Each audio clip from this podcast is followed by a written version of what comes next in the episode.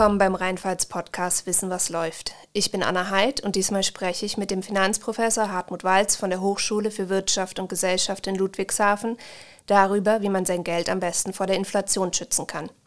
Herr Walz, das Leben ist für uns alle deutlich teurer geworden. Aber wie viel genau, das hängt ja auch von unserem persönlichen Lebensstil ab.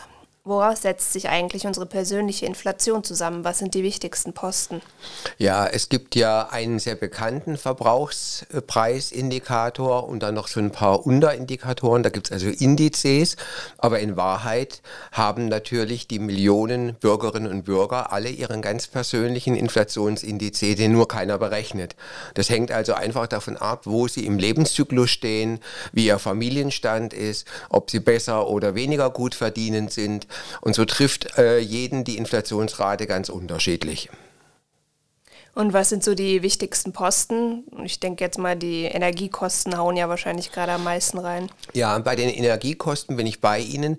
Und die Leute, die nicht aus Spaß Auto fahren, sondern vielleicht einen nicht so toll bezahlten Job haben und den aber, um den zu erreichen, eine weite Pendelstrecke haben, die sie nur mit dem Auto oder unter ganz großen Opfern ohne Auto machen können, bei denen geht richtig viel Kaufkraft jetzt verloren. Ja, Sie hatten ja schon mal ähm, bei uns auf der Wirtschaftsseite geschrieben, wir sollten alle so ein bisschen unseren Konsum runterschrauben. Ähm, aber was ist denn eigentlich mit so unvorhersehbaren Ausgaben? Plötzlich ist mein Auto kaputt. Äh, früher hat man ja immer gesagt, man sollte so ungefähr drei Monatsgehälter auf dem Konto haben für solche Fälle. Mhm. Gilt das denn bei diesen steigenden ähm, Kosten, die wir aktuell haben, immer noch? Ja, da hat sich eigentlich nichts geändert. Ich bin ja so ein großer Fan davon, dass man auf die Bremse tritt, bevor es blitzt und dass man äh, lieber Vorsicht übt als Nachsicht. Ich muss aber der Ehrlichkeit halber sagen, das kommt ganz schnell so moralinsauer, so belehrend rüber und ich möchte natürlich keine Ratschläge geben, denn auch Ratschläge sind Schläge. Aber letztlich ist genau das jetzt eingetreten, natürlich unter ganz besonderen Umständen mit Ukraine-Krieg und so weiter. Aber es ist letztlich genau das eingetreten, was früher oder später eintreten musste. Ein Inflationsschub, vielleicht mit anderem Vorzeichen, äh, war vorhersehbar, denn wir haben ja seit äh, Beginn der Eurozone haben wir die Geldmenge im Euroraum etwa verzehnfacht, etwas mehr als verzehnfacht. Also zu viel Geld, zu viel Liquidität ähm, jagt zu wenig Güter. Ja, wenn ich Sie richtig verstanden habe, gelten sozusagen immer noch die alten Regeln. Äh, wenn ich nicht irgendwie in den Dispo rutschen will, dann äh, lege ich ungefähr drei Monatsgehälter zurück. Ja, und wer das getan hat und wer vor allem in seinen persönlichen Ausgaben ein wenig Abstand gehalten hat zum Limit, nämlich zu den äh, sicher verfügbaren Einnahmen, zum Beispiel Nettolohn, Nettogehalt, äh, der war eben auch auf diese Situation bestens vorbereitet und muss jetzt nicht gleich jammern. Und wenn ich jetzt trotz der hohen Inflation noch ein bisschen Geld übrig habe, findet man aktuell überhaupt noch eine Geldanlage, die die Inflationsrate ausgleicht? Ähm, auf alle Fälle findet man das, allerdings äh, natürlich unter Kursschwankungen. Ähm, der Rat ist jetzt ganz einfach, der grundsätzliche Rat ist wirklich primitiv, nämlich nicht ins Geldvermögen, also nichts, was auf Währung Wahrscheinlich wird die Währung Euro sein, also nichts, was auf Euro lautet, sondern irgendwelche Sachvermögensanlagen. Das könnten Aktien sein, da kann man ideal äh, stückeln, zum Beispiel über Aktien-ETFs. Es könnten aber auch andere Sachanlagen sein, also eine Goldmünze ähm, oder Immobilienanteile. Hier haben wir das Problem mit dem Stückeln, aber irgendetwas eben im Sachvermögen und nicht im Geldvermögen. Sie haben jetzt das Thema Aktien angesprochen. Worauf kommt es da bei der Anlage an? Ähm, Geldvermögen unterliegt nur dem Inflationsrisiko. Deswegen halten viele Leute das fälschlicherweise für sicher. Aber jetzt sehen wir ja, dass es nicht sicher ist. Alles, was nicht Geldvermögen ist, und damit komme ich auf den Punkt Ihrer Frage, wird natürlich in Geldvermögen bewertet, wird in Geld äh, ausgezeichnet und hat deswegen Preisschwankungen. Also Gold wie Aktien und andere Sachvermögensgegenstände haben keinen festen Wert in Geld berechnet. Das heißt, der Preis von Gold, von Aktien und so weiter schwankt. Wenn wenn Sie aber sich zurücklehnen und es mal ruhig auf sich wirken lassen, könnten Sie auch sagen, der Preis des Geldes schwankt. Die hohe Inflationsrate zeigt, dass das Geld gemessen in Kartoffeln, in Cappuccino, in Lebensmittel oder in Liter Benzin oder Diesel gemessen weniger wird. Und damit sind wir jetzt wieder eben bei der Empfehlung für Sachvermögen. Und je mehr Sie streuen, das heißt zwischen unterschiedlichen Formen von Sachvermögen, und innerhalb des Sachvermögens jetzt bei der von Ihnen genannten äh, Anlageklasse Aktien, ähm, je mehr ich zwischen vielen verschiedenen Aktien streue, desto geringer ist mein Risiko. Viele Menschen haben ja jetzt gerade in den Corona-Jahren ihr Geld in Aktien-ETFs angelegt. Das zeigen ja die Zahlen, die sind mhm. deutlich hochgegangen. Ähm, und nun haben wir aber ja nicht nur die hohe Inflation, sondern auch fallende Kurse. Also mein Mann sitzt jetzt gerade beispielsweise immer ganz äh, hektisch äh, bei uns am Computer. Was können Sie dem denn raten? Mhm. Ja, also Baldrian-Tee. Also für Hektik ist überhaupt gar kein Grund. Äh, Menschen, die diesen Empfehlungen, die ich gebe, wissenschaftlich fundiert, Menschen, die denen schon viele Jahre folgen, die haben jetzt gerade mal einen Knick in ihrer Aufwärtsbewegung. Ja, die waren vielleicht vorher 100 oder 150 Prozent im Plus und jetzt sind aus 150 Prozent 135 geworden. Wer natürlich im Dezember letzten Jahres oder noch in den ersten Januartagen eingestiegen ist, der hat mit deutschen Aktien durchaus einen Verlust von um die 20 Prozent.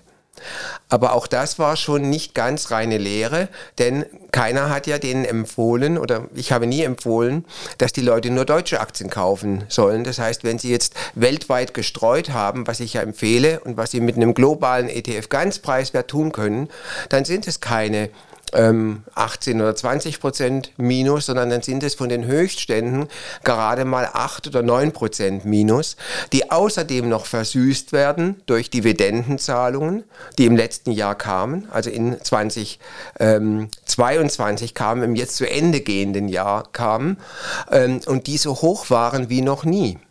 Und wenn Sie erlauben, würde ich noch einen Satz hinterher schieben.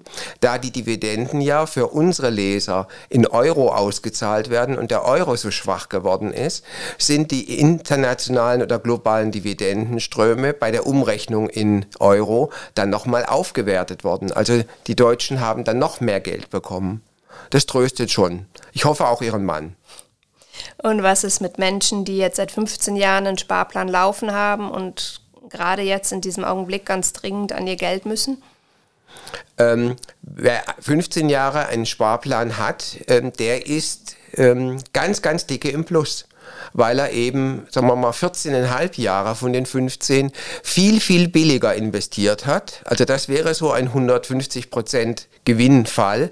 Und er muss jetzt akzeptieren, dass er eben nicht ganz am Gipfel verkauft, sondern dass er den Gipfel etwas überschritten hat. Aber auch da könnte ich noch mal einen wirklich guten Tipp hinterher äh, schieben. Äh, warum muss der äh, Mensch, dieser äh, Leser, die Leserin aus ihrem Fall gerade jetzt verkaufen und warum hat er oder sie das nicht kommen sehen? Also ich rate ja immer, das Geld zu investieren, auf das ich langfristig verzichten kann. Das heißt, wenn es eine normale Ausgabe war und nicht ein Schicksalsschlag, dann müsste der oder diejenige ja das aus der Liquiditätsreserve äh, decken können und müsste jetzt keinen Notverkauf von den schönen Aktien machen. Und Ihr Tipp wäre wahrscheinlich auch, ähm, wenn man weiß, man braucht das Geld aus dem Sparplan irgendwann langsam, aber sicher aufs Girokonto umschichten am Ende. Ja, oder auf ein Geldmarktkonto, mhm. dass es da etwas äh, sicherer ist. Aber zum Beispiel, wenn Menschen in den Ruhestand äh, gehen, jetzt nehmen wir mal als Beispiel mit 66 geht jetzt jemand in Ruhestand, dann meinen die Leute häufig, sie bräuchten ihre gesamten Reserven mit 66. Und das ist völlig falsch, denn die wollen mit 76 und hoffentlich auch mit 86 ja auch noch leben, sodass ich also empfehle, nur das Geld, was man in den nächsten Jahren dann sicher benötigt und entnehmen muss, das eben in die Liquiditätsreserve umzuschichten. Sowas nennt man dann auch einen Entnahmeplan. Wir hatten jetzt gerade das äh, Thema Konten. Die Leitzinsen sind ja wieder gestiegen. Ist jetzt zu erwarten, dass wir auch wieder höhere Zinsen für unser Erspartes bekommen? Und äh, lohnt sich das jetzt aktuell für die Leute? Ja, das ist eine gute Frage. Ähm, ich kann für die Leserinnen und Leser die Antwort geben, dass Schwankungen, also was wir Volatilität nennen, also starke Zins- oder Kursveränderungen, dass die von den Finanzdienstleistern immer genutzt werden, um ihre eigene Marge zu erhöhen. Also ich sage es ganz konkret, wenn die Zinsen runtergehen, dann senkt man als Finanzdienstleister die Sparzinsen, die Einlagenzinsen, die Kreditzinsen senkt man nur wenig oder nur verzögert. Und im Augenblick ist es so, dass die Kreditzinsen schon kräftig angestiegen sind, also von unter einem Prozent für ein zehnjähriges Darlehen auf über drei Prozent, also eine Verdreifachung. Aber die Einlagenzinsen, unsere Sparzinsen, die wurden nicht oder nur minimal erhöht. Aber der Markt wird es richten, der Konkurrenzdruck wird es richten. Das heißt, mit einer gewissen Verzögerung werden jetzt eben die Finanzdienstleister, die Banken auch die Einlagenzinsen erhöhen. Nur, das wird uns ein bisschen helfen, aber das wird den sehr, sehr tiefen Realzins, also die große Differenz zwischen Inflationsrate und dem, was wir kriegen, nicht ausgleichen. Wichtig in dem Punkt wäre noch ähm, zu sagen, äh, dass wir unbedingt aufpassen sollten, dass wir uns nicht am Bankschalter oder auch vom Versicherungsvermittler beschwatzen lassen sollten, eben renditeschwache Produkte zu kaufen. Ähm, meine Warnung geht auch genau hier an dem Punkt gegen den Abschluss von Bausparverträgen. Denn in der allergrößten Zahl der Fälle werden diese Verträge nicht vorteilhaft sein. Also die Kundinnen, ihre Leser sollten unbedingt äh, darauf achten, eben effiziente Produkte zu haben, die für sie günstig sind, für sie als Verbraucherin und nicht für denjenigen, der es ihnen verkauft. Und was ist mit speziellen Inflationsanleihen, ähm, die einen Schutz vor Inflation gewähren mhm. sollen? Sie meinen die sogenannten Linker, die Inflation Linked Bond, also äh, Anleihen, die keine feste Verzinsung haben, sondern quasi einen Basiszins und dann die Inflationsrate erstatten. Das ist ein relativ äh, komplexes Produkt. Natürlich habe ich mich als Prof, neugierig wie ich bin, damit intensiv beschäftigt, darüber auch schon geschrieben. Ich bin nicht so richtig überzeugt, dass dem Mann oder der Frau auf der Straße zu empfehlen empfehlen. Die Produkte haben es in sich, die sind ganz schön kompliziert und ähm, ich glaube auch, dass der Zug schon abgefahren ist. Ja, weil wir können ja nicht, nicht mehr zurückschauen. Also das wird in einem Monat oder in zwei wird der Zug auch abgefahren sein, denn wir haben jetzt ja schon eine Inflationsrate, die in Deutschland über 11 Prozent liegt. Das heißt, die jetzige Inflation ist in die Kurse dieser Papiere schon eingepreist. Ähm, so richtig interessant würde es, wenn wir 15, 20 oder noch mehr Prozent Inflation kriegen würden. Und selbst dann haben diese Papiere noch ihre Tücken. Also im Ergebnis, um es kurz zu machen, würde ich eher davon abraten, einfach weil es sehr kompliziert ist.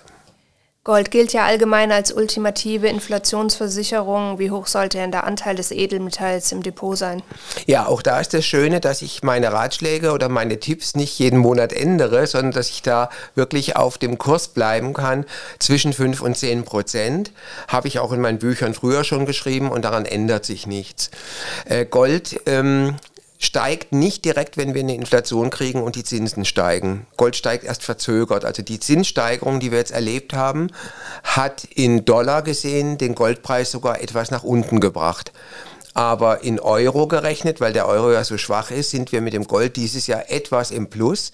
Das reicht aber überhaupt nicht, um die Aktienkurse auszugleichen. Ja. Aber gerade in der jetzigen Phase, Zinserhöhungen sind schon da, sind schon fortgeschritten, ähm, ist nach menschlichem Ermessen die äh, Erwartung für den Goldpreis positiv. Herr Walz, haben Sie noch einen Tipp für unsere Leserinnen und Leser zum Abschluss, was in diesen unruhigen Zeiten besonders wichtig ist? Ja, Sie sagen unruhige Zeiten. Da wäre also mein wichtigster Tipp, selber ruhig bleiben. Die Ereignisse sind unerfreulich und dramatisch, aber die finanziellen Auswirkungen sind ja eigentlich nur die Spitze vom Eisberg. Ich nehme die Leute sehr ernst, denen das Geld gerade vorne und hinten nicht reicht. Darüber haben wir auch gesprochen und die Vorsichtsmaßnahmen, dabei bleibt es. Aber wer Geld übrig hat, wer jetzt jetzt sich um seine Anlage Sorgen macht, er sollte Ruhe äh, bewahren auf alle Fälle, er sollte breit streuen und er sollte vor allem auf die Kosten schauen. Ähm, was ich unmöglich finde, ist, wenn Leute jetzt eben in Produkte gedrängt werden, wo sie bei negativem Realzins noch jährlich zwei, drei oder noch mehr Prozent Kosten haben für den Finanzdienstleister. Also darauf ist jetzt wirklich ganz besonders stark zu achten. Gut, Herr Walz, danke für das Gespräch und bis zum nächsten Mal. Mhm, gerne.